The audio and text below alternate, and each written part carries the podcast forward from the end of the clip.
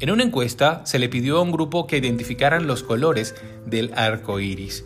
Todos enlistaron los siguientes: rojo, naranja, amarillo, verde, azul y violeta. Sin embargo, ¿cuál fue su sorpresa cuando compartieron con ellos un documental acerca de este tema? Allí explicaban que los colores que mencionamos son únicamente aquellos de menor porcentaje de la luz del espectro solar. Pero hay un color más en el arco iris, el cual ellos describían como un azul violeta muy suave, el cual es invisible al ojo humano. Por lo tanto, es necesario usar tecnología y objetos especiales para poder percibirlos. Explicaban además que esto ocurre también en toda la naturaleza. Las flores reflejan este color para atraer a las abejas y aún el rastro dejado por los roedores tiene este color.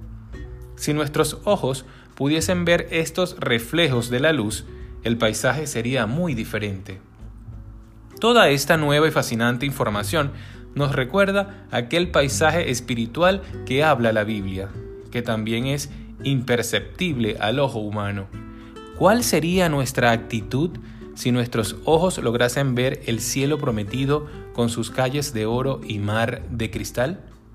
¿Y qué si nuestros ojos lograsen divisar la cantidad de ángeles que nos cuidan diariamente?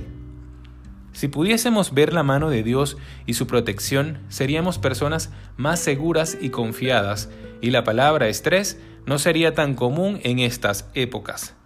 Si tan solo nuestros ojos lograsen percibir el cuidado que Dios tiene por nuestro porvenir y la grandeza de su poder.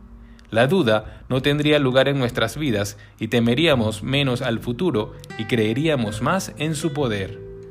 Es cierto, no vemos la luz ultravioleta, pero está allí haciendo parte del paisaje. Y aunque no vemos a Dios, Él está ahí, regalándonos su cuidado, su amor, su misericordia, su perdón y protección. Un día dice la Escritura que todo ojo le verá, y entonces diremos, valió la pena haber creído, aunque no veíamos.